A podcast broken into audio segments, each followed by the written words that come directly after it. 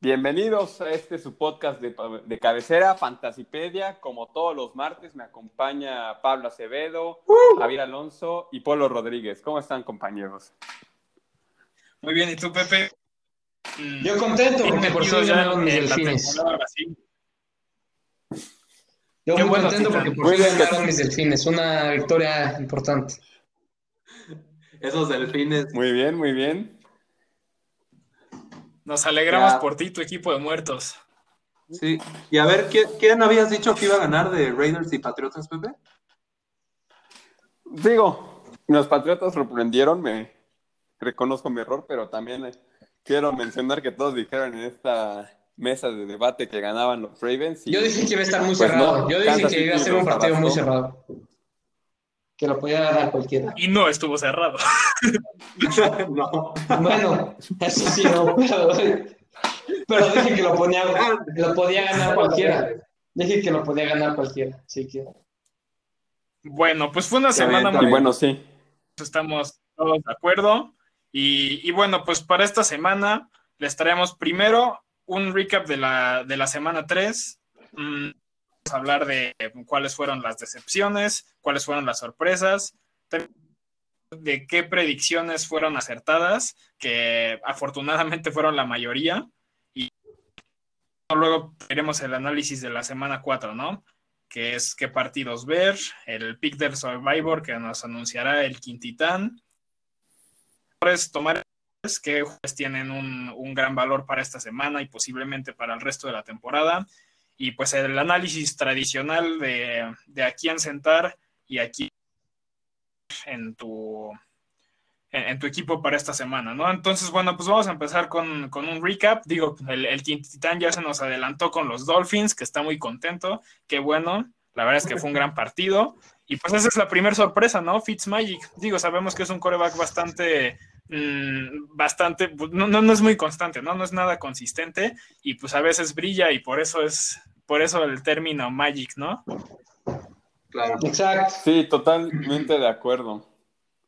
Muy inconstante que es este Ryan Fitzpatrick, pero bueno, creo que tuvo un matchup muy favorable esta semana y bueno, aprovechó ir contra Jacksonville. A mí me, la, la claro. verdad me decepcionó bastante el equipo de Jacksonville, más de Gardner Minshew y la ofensiva de Jacksonville, pero bueno, mal que Exacto, bien Y, los Dolphins pudieron ganar su primer partido. sí, y se lo tengo que dar a los Dolphins. No, no ganaron eh, por poquito. Sí, 31-13 es un muy buen marcador. Y la verdad es de que yo que soy aficionado me dejaron muy buenas sensaciones. Este, no fue estos partidos. Yo la verdad es que cuando iban ganando tenía miedo que pudiera ser lo mismo del año pasado contra Steelers, pero no. Este, siguieron con su juego y la verdad es de que eso estuvo bastante bien, que no bajaron el ritmo. Y de Sí, este- la verdad es que te habla, te habla bastante de, de que va madurando, de que ya no son el peor de la liga ni de la división, ¿verdad? O sea, ya obviamente están allá abajo, cada semana decepcionan más y cada semana nos vamos dando cuenta de que es la respuesta para ese equipo y muy probablemente la siguiente temporada veamos ahí a Trevor Lawrence. Pero bueno, eso es un tema para, para, la, para la siguiente temporada, ¿no? Trevor Lawrence. Sí, digo, o sea, también, nada más para acabar de este tema de Miami, o sea, está muy bien que hayan ganado, sí, están mejorando, pero pues tampoco es como para ilusionarnos de que ya van a quedar campeones, ¿no? O sea, al final del día fue contra Jaguars, ¿no? Ah, sí, Claro. para Eso nada. sí.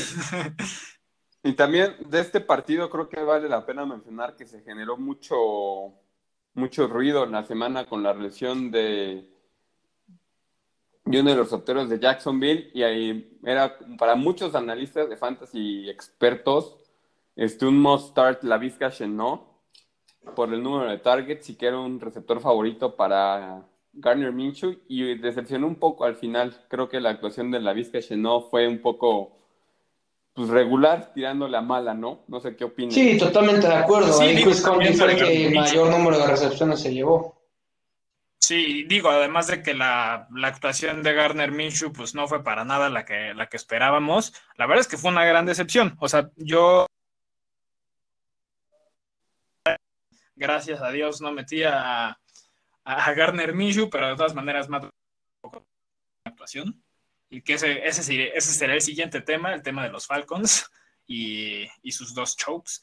Eh, pero eh, Garner Minshew no tuvo Garner Minshew no tuvo el desempeño que esperábamos y la verdad es que es algo partidos más difíciles antes, o sea, contra defensivos más difíciles y, y, había tenido muy buenas estadísticas bajo presión, que era lo que lo hacía distinguirse mm, con, o sea, bajo contra los otros corebacks y también había tenido un gran porcentaje de pases completos, ¿no? Sobre pases intentados. Entonces, la verdad es que nos sorprendió Garner.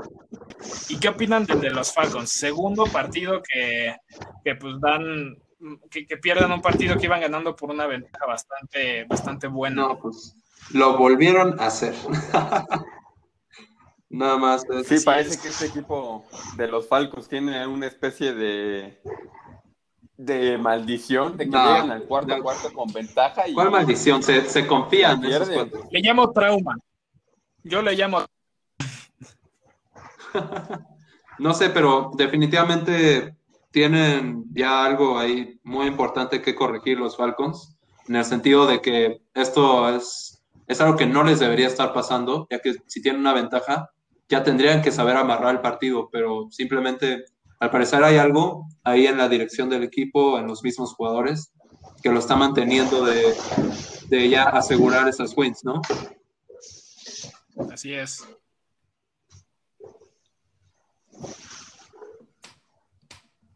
Y bueno, creo que vamos a ver qué, qué, partidos creo que fueron la sorpresa de esta semana en términos de rendimiento. Y a mí me gustaría empezar platicando con bueno, platicando sobre Justin Jefferson, el receptor de los Vikings, creo que el novato de LSU mostró que tiene un grandísimo potencial y que cuando este Kirk Cousins receptores y se encuentra que Adam Thielen anda cubierto, creo que Justin Jefferson puede llegar a ser un muy buen receptor para la temporada de los Vikings y para términos de fantasy. De acuerdo, yo lo tomé en una de mis ligas. Totalmente de acuerdo contigo. Vale. Y entonces, bueno, vamos a platicar de nuestras predicciones acertadas, que qué fue lo que nos salió bien esta semana. Ah, y bueno, comenzamos con la posición de, de corredores. Para ti, este Javier, ¿cuál fue tu predicción acertada? Pues bueno, yo dije que McKinnon iba a tener un gran partido y pues así fue hasta el momento de su lesión. Realmente McKinnon estaba haciendo lo que quería y pues a pesar de que no jugó casi toda la segunda mitad por lesión, pues terminó dando 14 puntos, ¿no? Entonces la verdad es que un muy buen juego para Jerry McKinnon. Sí, otro, otro corredor de los que creo que tuvieron un muy buen desempeño y aquí también lo andamos mencionando en ese podcast que iba a tener ese gran partido, es el corredor de los Delfines de Miami, Miles Gaskin. Creo que Gaskin fue uno de los receptores, uno de los corredores que más han sorprendido esta temporada con el número de toches. Y bueno, qué mejor que también un fan de los Dolphins para platicarnos más de por qué está pasando esto, que también. Pues sí, o sea, pues la verdad es que está sorprendiendo Gaskin. O sea, yo que soy fan de Miami, bueno, todo el mundo lo tenía posicionado realmente dos semanas antes de que empezara la temporada como el cuarto corredor de Miami detrás de Jordan Howard, Matt Brida y Kellen Balach. Digo, cuando se tradea a Balach a Jets, pues bueno, ahí Gaskin queda como, pues, como third string running back y pues, poco a poco fue ganando protagonismo pues, en el training camp y demás y pues ahorita ha pasado a ser indiscutible para los Dolphins, menos en zona de gol, porque pues sabemos que pues el poderío físico que tiene Jordan Howard pues, hace la diferencia para que él corra pues en yarda 1 o yarda 2, pero la verdad es de que ha, ido ganando protagonismo porque también es un corredor que pues, recibe bien el balón, tiene buenas manos y pues eso le gusta el estilo pues, de Brian Flores, pues como lo, pues, tenían en los Pats, ¿no? Un estilo como, como era James White, Dion Lewis, o siempre han tenido buenas manos, ¿no? Pues sí, y eso al final se traduce en puntos de fantasy con las recepciones, más está en una liga que premia el punto por recepción. También otro de los que Polo en este caso tuvo bien fue en la posición Tyren, no Polo. Sí, claro que sí. Digo, la verdad es que era un pick bastante controversial en su momento, pero acabó siendo, acabó dando resultados. De hecho, sí lo teníamos en duda. La verdad es que después del análisis estadístico, pues sí me hizo llegar a la conclusión de que podría tener un buen partido. Y pues es el caso de Jimmy Graham, que tuvo dos de touchdown y un, número bastante considerable de allá. Y ya, o sea, bueno, yo había pensado que lo iba a tener así, porque en la semana 1 en zona roja, tres o más, no, no me acuerdo si fueron más, pero al menos tuvo tres toques en zona roja y pues esta semana casi repite la hazaña, ¿no? Entonces, Jimmy Graham es un Tyrant que pueden tener en su equipo, si, no, si digo, si no lo van a tener como titular, al menos de banca, y si lo agarraron la semana pasada, qué bueno. Sí, la verdad creo que Jimmy Graham había empezado un poco lento, pero ha ido reponiéndose cada vez más y bueno, creo que hasta incluso con, la, con el nuevo coreback titular de los Bears, con este Nick Foles, va a mejorar muchísimo su número de targets. Y bueno, Pablo, tú hiciste otra predicción un poco más, este, más valiente y fue uno de los receptores de Kansas City que ni siquiera es... ¿Quién es Pablo?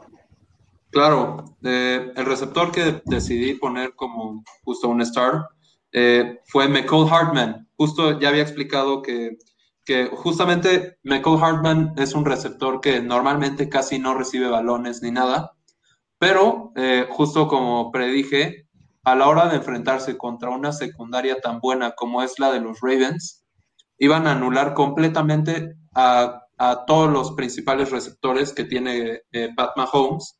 Entonces justamente Pat Mahomes al final iba a optar por irse con Michael Hartman y, así fue, y justamente así fue, a, comparación de, la semana 2 y la semana 1, tuvo un incremento importantísimo de, puntos justamente por ese partido. Entonces yo creo que ese fue una, un, un pick acertado.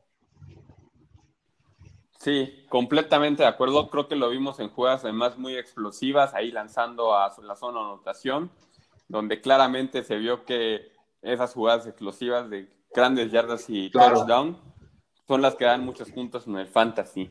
Pero bueno, ahora vamos a hablar un poquito de cómo nos fue nuestra liga. Y a mí me gustaría empezar diciendo, bueno, con un como gran encabezado, que nunca desconfíes de Patrick Mahomes.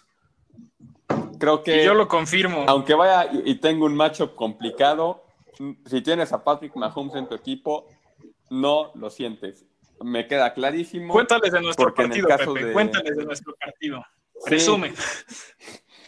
Tengo muchas ganas de presumir. Este, pues la semana me tocó ir contra uno de los de nuestros compañeros del podcast, contra Polo. Y bueno, en esta semana yo había llegado al domingo con un déficit de 32 puntos. Y bueno, me faltaba por jugar Patrick Mahomes era, era probable que pudiera ganar, pero bueno, esperaba que tuviera Mahomes un partido como de 30 puntos. Y pues no, no me quedó mal. Al final hizo nada más 50 puntos en la liga. Entonces 50 puntos pude ganar tranquilamente el partido gracias a Patrick Mahomes. Y vale, mucha gente incluso se debatió sentar a Patrick Mahomes. De hecho, de todos los que estaba en el roster, bueno, de todos los equipos que tienen a Patrick Mahomes, casi un 5 o 6% de la gente que lo tiene en su equipo decidió que no era buena idea ponerlo contra los Ravens.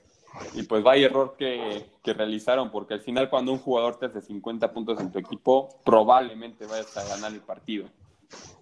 ¿Y cómo les fue a los demás? Bueno, Polo, pues ya saben, ¿no? Perdió contra mí. Pues sí. Pero ¿cómo les fue a Pablo y, ah.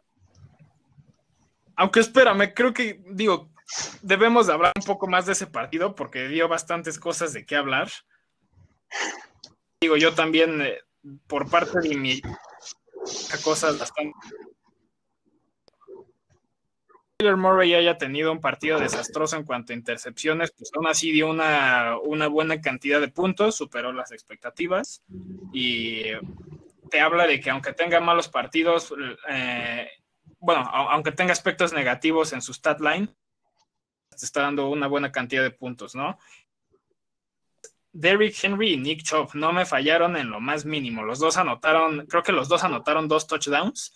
Y sí, ¿verdad? Anotaron, sí, los dos anotaron dos touchdowns. Sí. Y bueno, en nuestra liga, mm, que tiene más puntos, o sea, como que dan más puntos los jugadores que en las ligas normales, acabaron con casi 30 y casi 26 puntos respectivamente Derrick Henry y Nick Chubb. Mm, me, me dejó un muy buen sabor de boca porque además la cantidad de snaps que les están dando es muy buena. en el equipo, bastante roja, que eso me alegra bastante. Y por otro lado, digo, la otra cosa que quiero destacar es a mi receptor Calvin Ridley. Mm, no tuvo un mal partido en cuanto a yardas, no lo buscaron tanto en zona roja y eso se debió a una cosa. Bueno, yo creo que se debió a esto principalmente, que es que Julio Jones no estuvo en el partido. Mm, al final de cuentas decidieron no, meterlo por la lesión que tiene. Y, pues esto te dice que Calvin Ridley pues es el, receptor número dos y que ante la marca que, le hacen las defensivas a Julio Jones, pues Calvin Ridley queda solo y por eso es que da tan buenos puntos. Esta semana pues no tuvo tantos, no, no tanto en zona roja y cuando lo buscaron tuvo, tuvo mucha marca, la verdad es que lo defendieron muy bien, pero la verdad es que yo sigo confiando en Calvin Ridley y no desconfío típico y con la presencia de Julio Jones en, los siguientes, yo la verdad es que me espero que sea de los, al menos de los 10 mejores receptores de la liga, si no es que de los mejores 5. Y pues a ver, pues compañeros, cuéntenos de sus partidos. Adelante, Quintán. Pues bueno, la verdad es de que yo lo sufrí, hay que ser sincero, pero pues al final del día lo gané, ¿no? Este, llegué ayer ganando por nueve puntos y pues contra quien iba le faltaba Mark Andrews, ¿no? Y pues debido al mal partido que tuvo ayer Mark Andrews, Mark Andrews tuvo pues nada más y nada menos que cinco puntos. Entonces, pues eso es lo que realmente fue la diferencia, ¿no? O sea, parecía que lo perdía, pero pues lo terminé ganando. Sufrido. Tom Brady tuvo una buena semana, sí, 27 una gran de pues... ¿Mande? Sí, sí, sí, totalmente de acuerdo, una gran decepción. Eh, y a pesar de todo, a pesar de que metí a Malcolm Brown, que dio dos puntos, y no metí a Darrell Henderson, que dio 21, o sea, 20 puntos, o sea, 19 puntos, a pesar de eso, terminé ganando por dos, punto 28 puntos, pero terminé ganando. Cerrado, pero se ganó. A ver, ahora cuéntanos un poco tus Centurions. Pues mira, Dinos de lo positivo. Eh, exacto, porque de lo negativo, pues ya sabemos que hay mucho. pues sí, lamentablemente este partido se perdió, pero pues muy mal principalmente ¿no? Pésimo partido. Pero sí, es que era un matchup bastante complicado para Jackson. Pero dentro de, lo mejorcito, yo creo que fue eh, justo la defensa de los 49ers, que tuvo un bastante, un muy buen desempeño más bien, eh, ya que fueron contra los Giants. Y por otro lado, eh, diría a Lotz, el pateador de los Santos, ya que tuvo la oportunidad, como fue un partido de bastantes puntos, igual tuvo la oportunidad de meter bastantes puntos y al mismo tiempo en el podcast, ¿no? Claro que sí. Y pues bueno, creo que eso cierra el análisis de la liga y proceder con el análisis de la semana.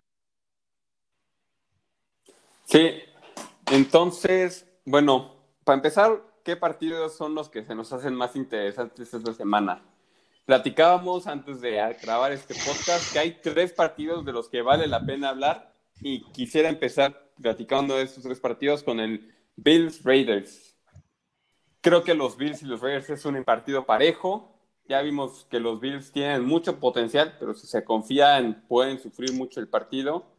Y los Raiders que vienen, creo que de un partido, se puede decir, de una segunda mitad algo decepcionante contra Nueva Inglaterra.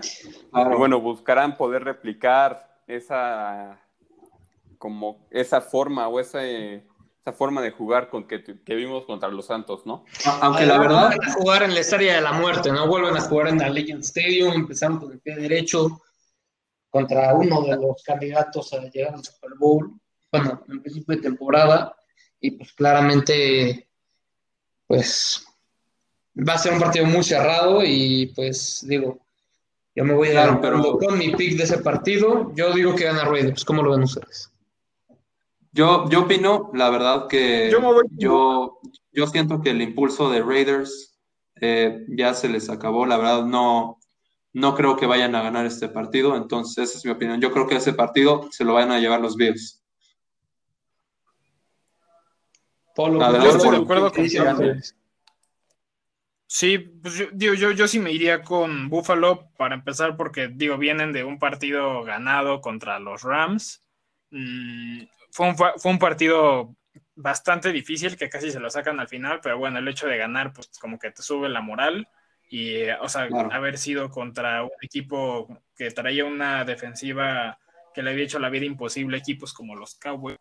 Entonces, digo, fue, un triunfo difícil que, mm, por el contrario, a las bastante el tema de que perdieron por tanto contra los Patriotas en Nueva Inglaterra, aunque sí podría ser un juego peleado, porque digo, si le ganaron los Saints de esa manera, mm, los Raiders, entonces creo que sí le a pelear a Buffalo. Creo que va a estar más cerrado que el partido contra Inglaterra, que de por sí esperábamos que también estuviera cerrado, y pues a final de cuentas no lo estuvo.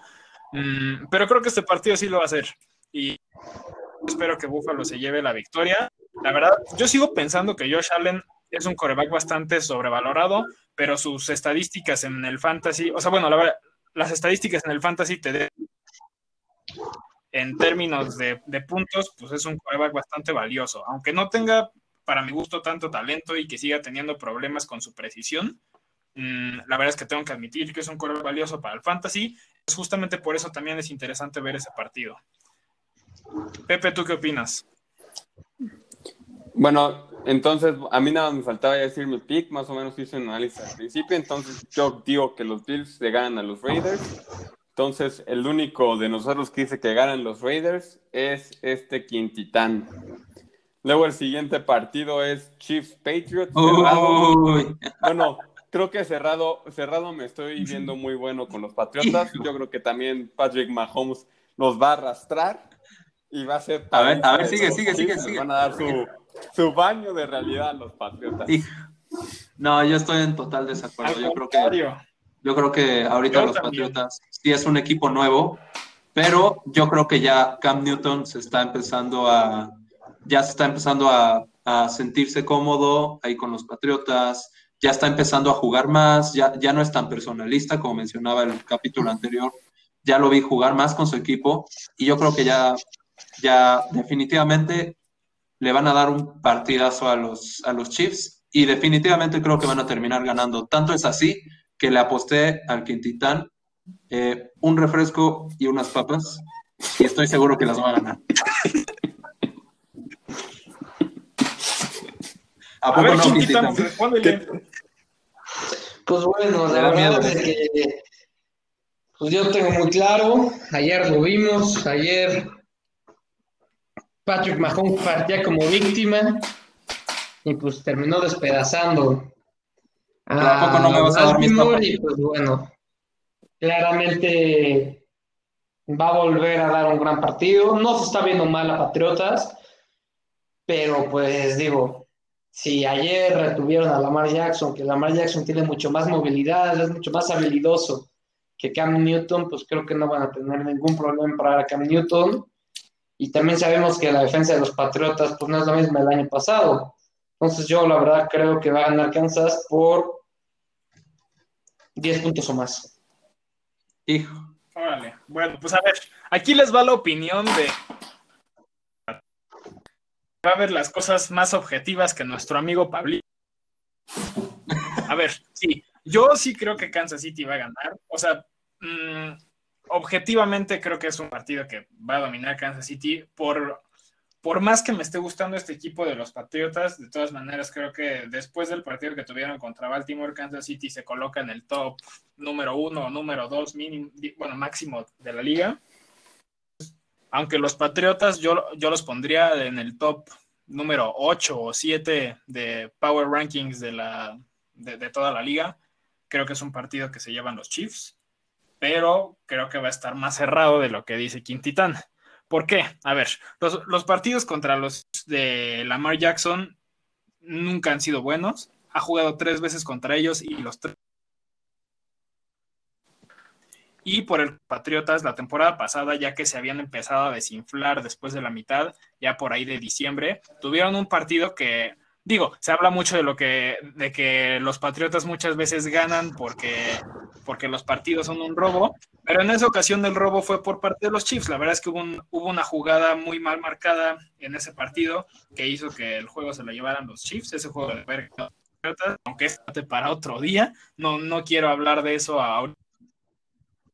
A lo que voy con esto es que el partido va a estar muy peleado. O sea, aunque los Patriotas no vengan fuertes con los Chiefs, los últimos partidos que han tenido contra ellos han estado muy reñidos y, bueno, pues todos sabemos que un duelo es un partido peleado porque es un duelo de es un duelo de genios, es un, es un duelo de extras. Entonces, con eso, con eso me quedo. Vale, entonces tres de nosotros dicen que ganan los Chiefs. Pablillo es el único que decide que ganan los Patriotas. Exacto. Y ya para terminar de estos partidos, este, vamos al último, Steelers Titans, un partido que cabe mencionar que depende de cuando lo escuchen, la noticia de ayer de que los Titans habían dado positivos por COVID, entonces está un poco en riesgo el hora del partido, se maneja que a lo mejor puede ser el lunes. Hasta el martes. Pero bueno, hay que estar pendientes, sí, de cómo evoluciona el tema de este partido, pero bueno, creo que vale la pena hablar de este partido en sí. Creo que es un partido muy interesante porque vamos a ver a Derrick Henry ir contra esa gran defensiva contra la carrera como es la de Pittsburgh. Y bueno, también es una de las primeras fuertes que va a tener el equipo de Steelers. Y bueno, creo que va a ser un partido muy disputado, pero creo que al final la experiencia es la que va a hacer que se decide el partido y con, eso digo todo. Al final diré mi pronóstico, pero bueno, ¿qué opinan de ustedes? Pues mira, yo en ese partido sí me voy con los Steelers también. Esperemos que se juegue porque es un partido que, yo también quiero ver. Si lo mueven a lunes, la verdad es que qué bueno, porque que, sea como un spotlight, o sea, como que hace, como, como que deja que la gente lo vea. Bastante interesante de. Mm, hay pues que, juegan esos partidos y, y que están en, sus alineaciones muy probablemente. Entonces, creo que sí. Como bueno, en mi caso, yo con... Exacto, Derrick Henry. En mi caso, pues yo tengo a Derrick Henry. La verdad es que tiene muchísimos snaps. Eh, que le bajen mucho la cantidad de snaps. Entonces vamos a ver cómo un corredor tan grande, tan fuerte, responde ante una defensiva, ¿quién domina? Digo, la verdad es que yo, la un partidazo, pero tampoco creo que, que Derrick Henry es una, una máquina de demolición, es una, es una tuneladora. Entonces, creo que va a tener un partido decente, aunque no lo pondría en mis top running backs para esta semana les diría, denle, o sea, sí, sí metanlo al partido, porque además tiene muchos acarreos en zona roja, entonces, pues va a ser interesante ver cómo le va contra Steelers. Ryan Tannehill con el juego aéreo, ¿no? Porque últimamente ha tenido gran conexión cerrada John Smith. Pero bueno, yo me quedo con los Steelers para ese partido. ¿Qué opinas? Pues mira, eh, la verdad es que, pues sí, eh, yo creo que el partido se lo van a terminar llevando los Steelers, pero honestamente yo, yo en ese partido sí le voy a, los Titans. Yo creo que, que, que definitivamente... por llevarme la contra, pero bueno. no, y ah, definitivamente pues creo que los Steelers no se creo, creo que sí pueden, creo que sí pueden, pero les va a costar trabajo. Y en una de esas terminan sacando el partido, ¿eh? Aguas. Recuerden mis palabras. Pero vas con los Steelers. Sí, creo que van a ganar los Steelers. Yo, yo creo, me duele, porque no me cambian los Steelers, pero yo creo que van a ganar los Steelers, va a ser un partido cerrado, puede ganar cualquiera, pero veo favorito a Steelers. Yo creo que van a ganar Steelers, su defensa va a lograr parar a Derrick Henry, o bueno, no de que lo vayan o sea, de que no vaya a hacer nada, pues no, pero pues lo va a limitar. Entonces sí, yo creo que va a ganar Pittsburgh. Claro. Pues entonces, bueno, ya con lo ah, que Bueno, y Quintitán, tu pick del Survivor. Sí, pues bueno, hablando de esto, tengo, pues bueno, la semana pasada lo dije, dije dos opciones, pues, que dije Tampa Bay y dije también el de los Colts contra los Jets. Pues bueno, esta semana voy a ir con tres partidos que pueden ser bastante accesibles. Uno, aunque me duela, es el Miami Seattle. Seattle, pues parece ser que lo puede ganar sin dificultades. Otro que la verdad, aunque mis compañeros no estén de acuerdo conmigo, Dallas contra Browns. En Dallas, creo que Dallas está obligadísimo a ganar y poder conseguir la victoria. Ese es otro. Y pues bueno, creo que el más obvio es el Washington contra Ravens, ¿no? Contra Baltimore. Baltimore.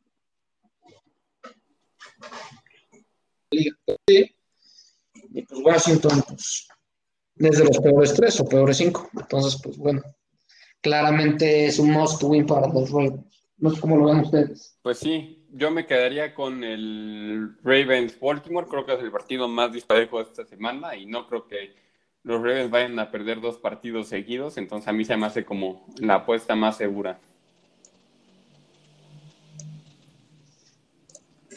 Y...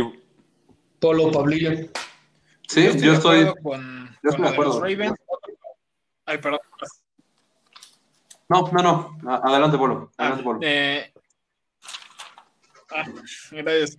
Eh, pues bueno, yo estaría de acuerdo con ustedes en, en, cuanto al de los Ravens, aunque también pues uno que, digo, yo con el pick que me iría, pero ahora sí que mmm, Quintitán es el encargado del, del Survivor, entonces, caso a él, él yo creo que hizo más investigación acerca de eso, pero un partido que muy ah, sí, se me olvidó. el de los gigantes.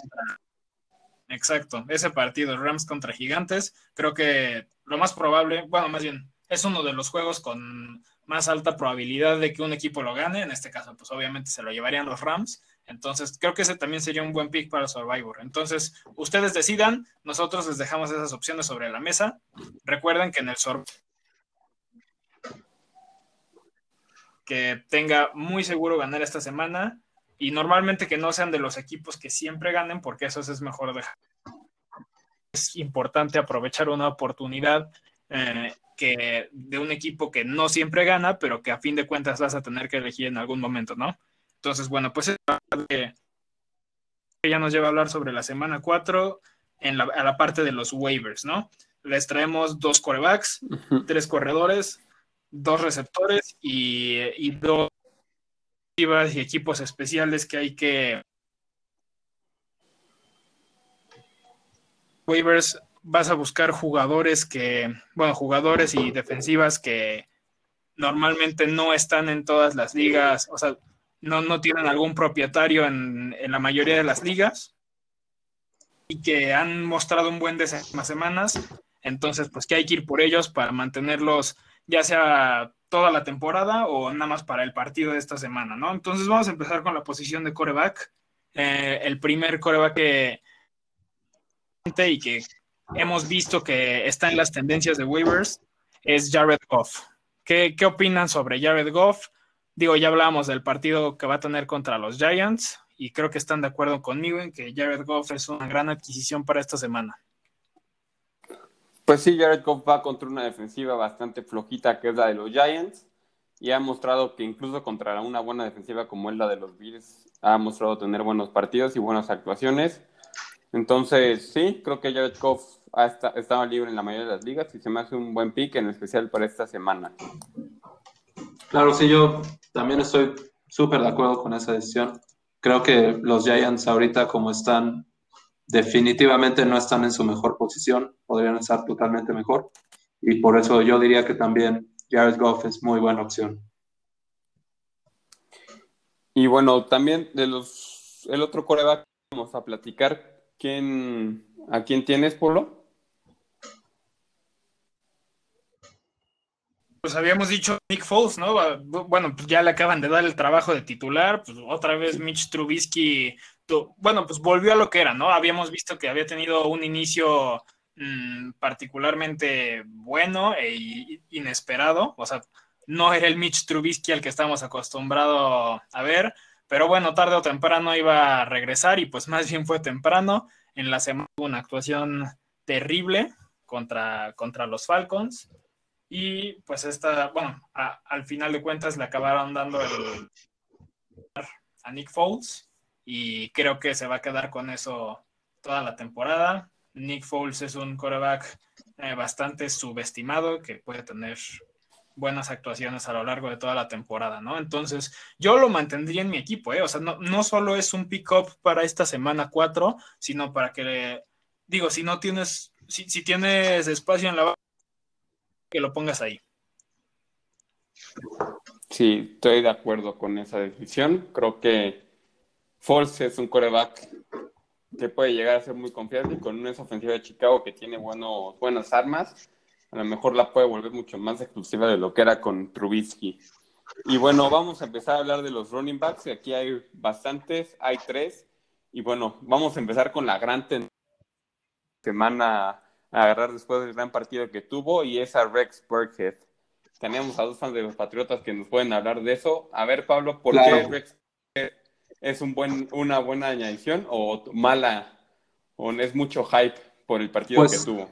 Yo Justo Rex Burkhead, eh, pues mira, me cuesta admitirlo. Sí tuvo un muy buen partido, pero creo que nada más, así como dices tú, sí estuvo muy como hypeado y al final creo que no, no a, a largo plazo no va a terminar siendo un buen running back por el que puedas optar. Simplemente me duele, pero es la verdad. Sí, y bueno, creo que también va a ser sus partidos mágicos que tenga un jugador de fantasy, pero que dudo que se vayan a repetir, porque además hay que mencionar que este James White no jugó el partido por motivos personales, entonces pues va, va a tener muchos menos snaps y no es un corredor muy nuevo en Inglaterra que puedes decir que a lo mejor están encontrando su rol, sino que creo que Borges lo tiene definido en esa ofensiva. El siguiente corredor del que vale la pena hablar. Y bueno, yo quisiera también. Ah, bueno, sí, Polo, adelante. Ah, quisiera agregar una cosa de. Bueno, sobre Rex Burkhead, o sea, sí, estamos viendo que es el número uno en tendencia de, de los corredores para esta semana. Y creo que es importante que esta semana regresa Harris, el, novato de los Patriotas. Y eh, es que el problema con el, o sea, por, el problema con el backfield de los Patriotas es que está muy peleado y está muy bien distribuido. Michelle, a JJ Taylor, que también es novato, a Harris y a, y a Rex Burkhead, ¿no? Entonces, Rex Burkhead no es una buena adquisición para nada. Tuvo un partido en el que brilló, sí, tuvo tres touchdowns, pero no va a volver a tener esa cantidad de acarreos en, toda la temporada. Y además es un jugador que se usa para pocas yardas, es un, es un corredor de poder, o sea, tiene muy bien asignados los, las funciones para cada corredor y este, y este corredor cumple con esa función específica de acarreos de pocas yardas pero seguras. Entonces, y bueno, lo, que sí es que les pido una disculpa por mi conexión a internet, creo que, pues, bueno, lo, lo habíamos estado viendo, pero si notan algunas interrupciones, que seguramente sí, es porque mi voz está llegando un poco tarde a las... Pero bueno, trataremos de, seguir adelante así. Mm, vamos con nuestro siguiente corredor.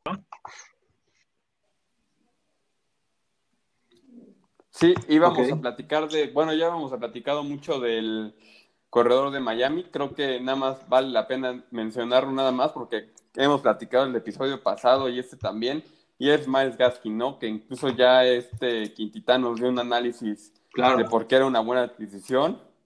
Y bueno, otra vez, si sigue libre, ya tuvimos la prueba del juego, el juego del jueves, de que es, vale la pena agarrarlo y que se está ganando ese puesto de titular. Y el otro corredor que vale la pena hablar es de Henderson de los Rams, del este, este Javier Quintitán nos puede hablar un poquito más de por qué es una buena decisión. Adelante, Javier. Sí, pues bueno, ya lo hablamos. Miles Gaskin, la verdad es de que pues es una maravillosa decisión. Tiene juego terrestre y aéreo, tiene muchas recepciones, lo cual pues para las ligas que tienen points per catch es importantísimo. Y la verdad es que se la ha visto muy bien, o sea, ha venido de menos a más todo pintado a ser que iba a ser el cuarto corredor, como lo dije al principio. Y pues ahorita es el primer corredor, ¿no? La verdad es que ha sorprendido a todos y nos seguirá sorprendiendo porque pues la gente pide de que esos acarreos que le dan a Jordan Howard en la yarda 1, piden que se los den a Haskin, quieren que Haskin los, que Haskin los intente, quieren que sea un jugador importante. Y digo, yo me quedo con algo que dijo Steve Smith, lo dijo el jueves antes del partido, y dijo, Miami va a construir su franquicia alrededor de dos jugadores, Tua Tango Bailoa y Miles Gas. Pues eso lo, digo, eso lo dice todo y es así de importante para el futuro de los Dolphins y pues claro que puede ser un jugador muy importante en sus fantasías. Vale, y el último que estaba generando mucho ruido esta semana después de la lesión de Chris Carson en Seattle es Carlos Hyde. Sí, vale la pena ponerlo porque va a tener buenos, buenos repeticiones en el juego. Y pues Carlos Hyde es, un corredor probado más o menos en la liga, ha estado en varios equipos y en varios ha dado resultado, entonces creo que Carlos Hyde va a ser una buena adquisición. Platicando más de los hay dos que valen la pena mencionar. El primero es Justin Jefferson de los Minnesota Vikings, el novato LSU, como ya habíamos mencionado, tuvo un gran partido y pues bueno, creo que al final Minnesota lo drafteó para suplir la salida de Stephon Diggs. No sé qué opinen y creo que va a tener un gran futuro y el partido de el domingo fue la muestra de lo que puede hacer y que no va a ser su único partido así. Estoy de acuerdo con Pepe, claro que sí. Mm, Justin Jefferson es una, una gran adquisición no solo para este no solo para este para esta semana 4, sino para toda la temporada. Ya vimos que están yendo con él para rutas profundas. Sabemos que Kirk Cousins no tiene un, no tiene un mal brazo y pues estaba acostumbrado a lanzarle pases, como dice Pepe, a Stephon Diggs. Entonces, pues yo creo que va, va a este, este gran receptor que ahora juega en Buffalo. Y, y sí, creo que mm, le va a quitar ese puesto de número a Adam Thielen tarde o temprano. La verdad es que en Adam Thielen, pues sí estoy viendo una regresión en su consistencia. De todas maneras, lo están buscando en zona roja y no les diría que lo, que lo tiren para nada ni, ni que desconfíen de él, pero pues sí, digo, la semana 3 fue, fue un claro ejemplo de que van a estar más divididos los targets de importantes. Temprano, Justin Jefferson, uno de Minnesota y yo te esperaría que le busquen otro coreback a ese gran par de receptores, porque Kirk Cousins cuesta para ese equipo de Minnesota. Pero bueno, pues, ¿qué otro, qué otro receptor nos. Creo que vale la pena mencionar a Allen Lazard. Creo que, bueno, en gran parte del partido se debe a que no estuvo Davante Adams, pero creo que Lazard va, es una buena, este, un buen un buen, un buen fichaje para tu equipo, porque pues mal que bien, este, si Rodgers es muy de, muy de tener creo que receptores favoritos y una vez que ya logró hacer conexión con Lazard, se va a volver un receptor favorito y a lo mejor le da más targets, entonces vale la pena darle una oportunidad en el equipo. No sé qué opinan. ha, madurado bastante. Sí, estoy de acuerdo y creo que lo va a buscar mucho. Y bueno, entonces vale la pena tener al azar más o menos en el radar para ver si vale la pena y a lo mejor si en su semana no están tan seguros de meter un wide receiver, creo que toda esta semana todavía de la lesión de Avante Adams, vale la pena iniciarlo.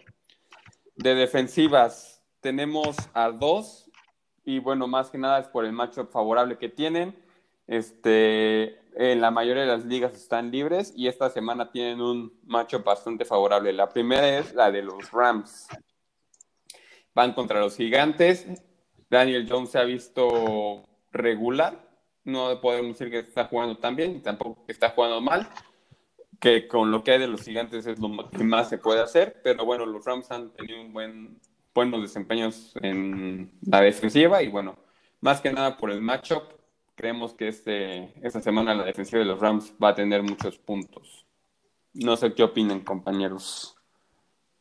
Yo estoy completamente de acuerdo. Creo que la defensiva de los Rams va y también aguas con Devonta Freeman. Ya sabemos que muchos de ustedes han agarrado a Devonta Freeman, bueno, muy probablemente han tomado a Devonta Freeman porque pues sí es un gran corredor, pero esta semana ni de chiste lo metería, ¿eh? O sea, mm, ni siquiera vamos a hablar de él en el start seat porque creemos que ya hablando de él, bueno, hablando de la defensiva de los Rams, queda muy claro que Devonta Freeman, además de que va a tener un backfield, mmm, va a tener problemas como todo el equipo de los Giants contra la defensiva de los Rams, que ha probado ser bastante buena. La verdad es que la semana pasada capturado a Josh Allen más y yo era un partido que creo que deberían haber ganado los Rams. Mm, entonces, digo, para esta semana obviamente me espero un partidazo. ¿Y qué otra defensiva? Eh, creo que habíamos de los Bucks, ¿no? ¿Tú qué nos dirías, Quintita?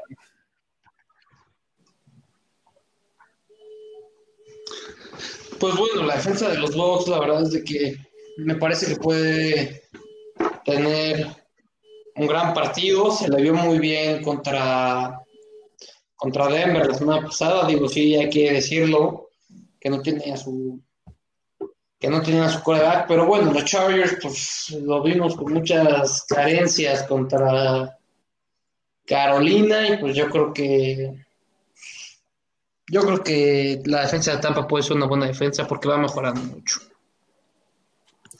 Vale, entonces ya acabando estos waiver wires que mencionamos, vamos a pasar a los Starry Seats. Bueno, ¿qué nos tienes de preparados en la posición de coreback? Pues bueno, en la posición de coreback y un sitio. Pues bueno, para mí un, start de esta semana, pues bueno, ya lo habíamos hablado, que es para agarrarlo sí o sí, si está en el waiver, Jared Goff, ¿no?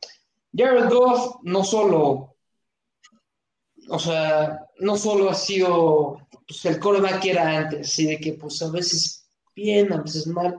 Ahorita está siendo constante. Jared Goff está jugando bien, está mejorando su juego. Y la verdad es de que estuvo muy cerca de remontarle a Búfalo un partido que parecía perdido. Y pues bueno, conocemos a la defensa de los gigantes. Si la defensa de los gigantes le dejó a Nick Mullens y al prácticamente segundo equipo de los 49ers anotar tantos puntos, pues Jared Goff con grandes armas como Cooper Cup, Tyler Higby, Robert Woods, dos, bueno, tres magníficos corredores como Cam Akers, Darrell Henderson y Malcolm Brown, pues ¿qué no va a poder hacer, no? Entonces, pues Garrett Goff es un startem. Y otro startem también sería Joe Burrow, el novato sensación, ¿no? Es un corredor que lleva cero victorias, pero ha dejado muy buenas sensaciones y estuvo muy cerca de sacarle la victoria a Filadelfia, ¿no? Digo, tampoco es un gran equipo Filadelfia, pero está jugando muy bien Joe Burrow. Y la verdad es de que pues, tiene todo para hacer puntos esta semana y tener su primera victoria de la temporada en casa contra los Jaguars de Jacksonville, porque también conocemos que la defensa de los Jaguares no es la mejor. Entonces, Joe Burrow. Hay que empezarlo sí o sí.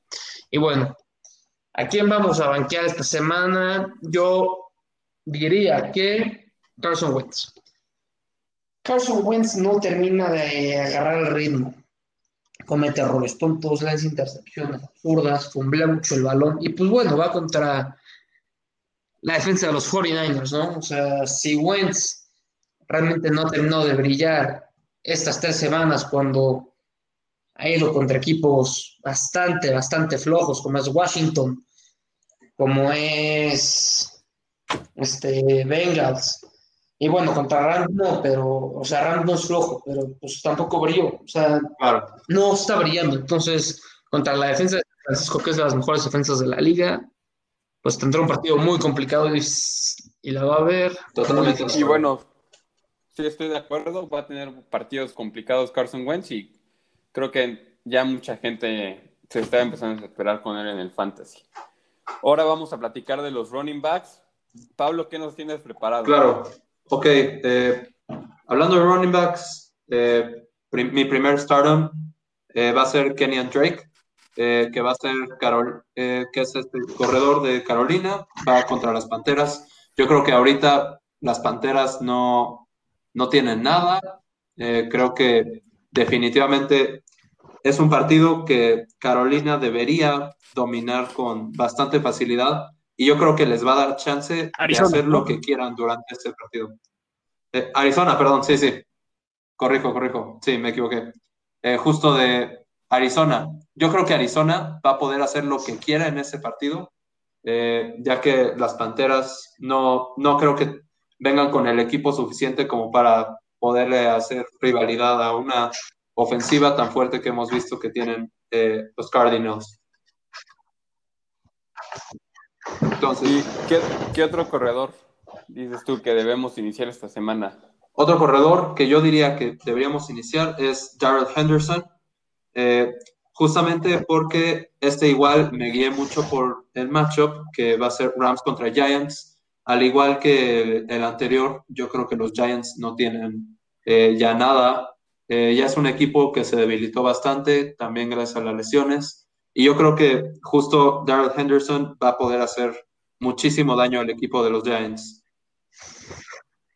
Y eh, por otro lado, eh, jugadores a los que sentaría, pues principalmente serían los dos corredores de Tampa Bay, que serían Leonard Fournette o Ronald Jones, justamente pues por dos puntos importantes. El primer punto es que siempre tienen ahí que un revoltijo entre esos dos corredores. Entonces, por eso dicen que este Bruce Arians dirían ahí que odia, el fan, odia a los jugadores de fantasy y siempre anda eh, haciéndole la vida de cuadritos a la gente eh, en términos de fantasy. Pero eh, principalmente también la defensiva de los Chargers ha tenido un desempeño muy bueno durante esta temporada cuando se le presentan corridas y creo que justamente la mejor estrategia cuando hablamos de estos corredores de Tampa Bay es definitivamente no meter ni uno. Vale, entonces bueno, ya con esto acabamos con la parte de los, de los running backs. Estoy de acuerdo con los picks. Partido complicado que va a tener Tampa Bay para sus corredores eh, contra los Chargers. Y bueno, de los que pueda aprovechar el de los Rams y Arizona. Vamos a hablar ahora de los wide receivers. Y bueno, de los que debes iniciar esta semana, creo que Marquise Hollywood Brown vale la pena iniciarlo. Viene de un partido muy flojo contra Kansas City, pero bueno, vamos a ver si Lamar Jackson se puede redimir y yo creo que debería poder redimirse. Al final, por algo tiene el título de MVP. Y bueno, creo que con Marquise Hollywood Brown va a poder tener una buena conexión esos partidos ojos le sirven a Lamar Jackson para probar sus habilidades de brazo y el principal beneficiado creo que puede ser Marquise Brown. Entonces vale la pena iniciarlo. Luego el siguiente partido es, el siguiente start es uno que he venido mencionando todo el episodio, Justin Jefferson de Minnesota va contra Houston. Houston es de las peores secundarias de la liga, tirándole a ser la peor. Y bueno, este va a ser un partido de más de muchos puntos, que Kirk Cousins va a lanzar mucho el balón. También va a tener la pena también debatirse entre Will Fuller o Justin Jefferson. es, ahí es una decisión complicada para ver quién inicia, pero bueno, entonces va, yo me quedo más con Justin Jefferson por el partido que vimos la semana pasada y que Cousins puede hacer esas conexiones largas que al final pueden dar más puntos. Y esta semana, como sit, creo que una decepción que ha sido la temporada es de T.Y. Hilton y esta semana pues lo tiene bastante complicado. Entonces, T.Y. Hilton para mí es un must start, must sit esta semana porque bueno, la semana pasada tú fue contra los Jets, que los Jets son un equipo bastante complaciente, pero bueno, esta semana los Colts van a ir contra los Bears, que son una gran defensiva. Entonces, tanta presión que va a tener Philip Rivers, no creo que le vaya a hacer muchos pases a este T.Y. Eso creo que es un must y bueno, para platicar de los Tyrants, Polo, ¿qué nos tienes preparado? Pues les preparé un... Podría ser en vano el primer Tyrant que les traigo si en el caso de que no jueguen los Steelers. Más bien, la, primera dupla que es en el partido de los Steelers contra, contra los Tyrants. El primero, mm, pues es John Smith, que digo, ya no es novedad, pero de todas maneras hay que, hay que meterlo creo que Tennessee va a tener que recurrir al juego aéreo si no quieren evitar que se les canse Derrick Henry porque va a batallar, como ya lo veníamos hablando, contra la defensiva de los Steelers. Entonces, digo, John Smith pues ha sido una gran arma para... Sí, yo, yo sí lo metería, pero el Tyrant que más llama la atención aquí, que ya lo habíamos mencionado en episodios anteriores, es Eric Ebron. Mm, a ver, ¿cuál es un dato importante? La la defensiva de Tennessee ha permitido 10.3 puntos en promedio a Tyrants. Y son Tyrants regulares, ¿eh? Y entonces, Eric Ebron, la verdad es que ha tenido temporadas en las que ha sido el mejor, bueno, de la liga. Y pues la defensiva de Tennessee es fácil contra alas cerradas. Y también a Eric Ebron cada vez se le da un mayor uso.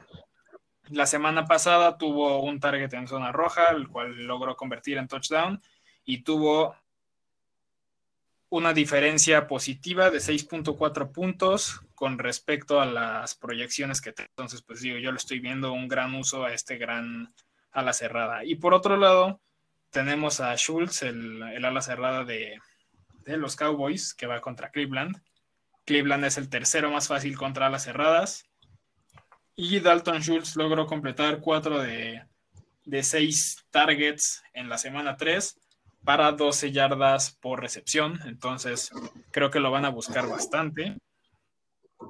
Es un arma a la que tienen que recurrir más. Y, o sea, aunque no haya dado muy buenos puntos, pues si lo buscan en zona roja, que muy probablemente lo hagan, puede ser una buena la cerrada, ¿no? Y a quién al que te diría que si sientes es a Evan Engram. Digo, ya venimos hablando muchísimo de ese enfrentamiento de los Rams contra los Gigantes. Entonces, digo, Evan Engram la semana pasada, aunque no haya ido contra una defensiva tan difícil en, bueno, las condiciones en las que está ese equipo, mm, tiene un enfrentamiento complicado. Es contra Tyrants, es el número 17, mm, pero es la número 29 que sería, eso sería la, cuarta defensiva más difícil, así como en, total o overall. Y pues nada más aquí les dejo el dato, la semana pasada, mm, cinco puntos, cinco y cachito, cero targets en zona roja y obviamente excepciones de touchdown, ¿no? Entonces, Evan Engram, yo desde, desde el draft vengo hablando mal de él, porque no me parece que sea un Tyrant para Fantasy este año. Entonces yo me quedaría con eso de Evan Engram y también aguas con Darren Waller. ¿eh? Si tienen, digo, si no tienen una opción mucho mejor, pues mm, ok, métanlo, pero aguas con él, ¿eh? Porque, digo, tuvo nada más cuatro targets contra una defensiva que es buena de los Patriotas. y va contra Buffalo, que es una defensiva bastante similar. Y hay el, el equipo de que más bajo lo vea es en, en cerradas. Entonces creo que se pueden conseguir algo mejor en ligas de solo una ala cerrada aguas con él. No digo que lo banquen, pero aguas. Vale. Entonces, ya para terminar, creo que las defensivas, las que mencionamos en el waiver wire, son para las que nosotros creemos que deben ser starts esta semana. No sé si estén de acuerdo conmigo. La defensiva de los Rams y la defensiva de los Buccaneers. Sí, de acuerdo. Sí, pero yo también quisiera agregar una. Yo quisiera agregar a la defensiva de Denver. Denver no tiene para nada mala defensiva. Y pues bueno, va contra los Jets. Peor ¿no? equipo de la liga. Entonces, me parece. Sí, me parece que la defensa, de, como la ofensiva de Denver, sin con- como no van a contar con Drew Lock, todo parece indicar que va a volver a jugar Driscoll. Pues todo parece indicar que realmente van a tener que recurrir muchísimo a lo que su defensiva puede hacer para poder ganar el partido y pues yo creo que así será. De hecho, ya nombraron otro coreback. ¿eh? Entonces, ahorita ya no va, de hecho no va a jugar Driscoll, corrijo, ahora va a jugar Brett Ripien, pero de todos modos pues van a depender muchísimo de la defensiva, entonces yo diría que también es una must take. Sí, de acuerdo. Vale.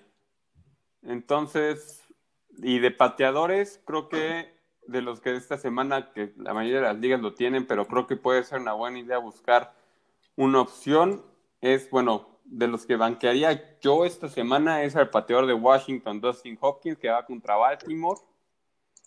Y bueno, también otro que la verdad me ha decepcionado, me decepcionó bastante esta semana y creo que tampoco va a tener un buen partido. Esta vez Harrison Butker, que va a Foxborough, puede tener este, algunos goles de campo fallados, entonces estaría un poco con cuidado de alinear esta semana a, a Butker. Claro. Totalmente de acuerdo, lo vimos con la pata chueca ayer por la noche. Digo, falló un punto extra, un gol de campo y no solo eso, sino que todos sus demás puntos extra pasaron rozando Claro. los postes. Entonces, Sí, no, ya cada vez que pateaba. Yo voy ese- con Mason. Baltimore, patear en Foxborough será aún más difícil. Y para iniciar esta Sí. semana, creo que vale la pena mencionar a Ryan Sokop, que va contra los Chargers, en un estadio bastante complaciente. Y a lo mejor los Chargers se cierran en zona roja y eso permite que tenga una buena oportunidad de tirar goles de campo. Entonces creo que Ryan Sokop esta semana, si les hace falta un pateador, es un must start. Yo voy con Mason Crosby para esta semana. Creo que es un, va a ser un partido de muchos puntos contra Atlanta. Tiene una defensiva malísima. Entonces, si bien a lo mejor nada más tiene un gol de campo, pues de todas maneras va a patear muchos puntos extra. Entonces, yo sí me esperaría que tenga al menos unos siete puntitos en el eh, siete puntitos de fantasy para este partido, que pues es, digo, algo decente para, para pateadores y pues muy probablemente acabe con más, ¿no? Sí, puede ser, aunque bueno, creo que Lambo Field y más en la noche no ha de permitir muchos, muchas patadas largas. Mason Crosby conoce bien ese campo, ha sido el pateador de los Packers por bastante tiempo, pero bueno, a lo mejor no da ese- esas patadas largas que pueden dar más puntos, pero lo- los puntos extra eh, que tenga de un partido de muchas anotaciones sí pueden ser importantes. Y bueno, ya con eso concluimos el podcast de esta semana. Les recomendamos que estén pendientes de nuestras redes sociales para actualizaciones sobre la semana y algunas recomendaciones de último minuto que nos manden. Y también mencionamos que estén pendientes con la situación de dos equipos en particular, de Minnesota, bueno, de cuatro equipos más o menos. Uno es Titans y Steelers por el partido que está en riesgo por COVID. También el partido de los Vikings está en riesgo contra Houston. Entonces, pues bueno, hay que estar pendientes de cómo evoluciona esa situación para que tampoco los agarre desprevenidos esta semana. ¿Algo que quisieran agregar, compañeros? Nada más con eso y Nada más. Por mi lado es todo. suficiente para concluir. Vale, entonces, bueno, aquí mi nos reporte, despedimos. Disfruten, disfruten de la semana 4. Este, empieza el jueves con el grandísimo partido de Jets Denver, imperdible. y bueno, este, nos vemos en el siguiente episodio, la siguiente semana. Gracias por escucharnos.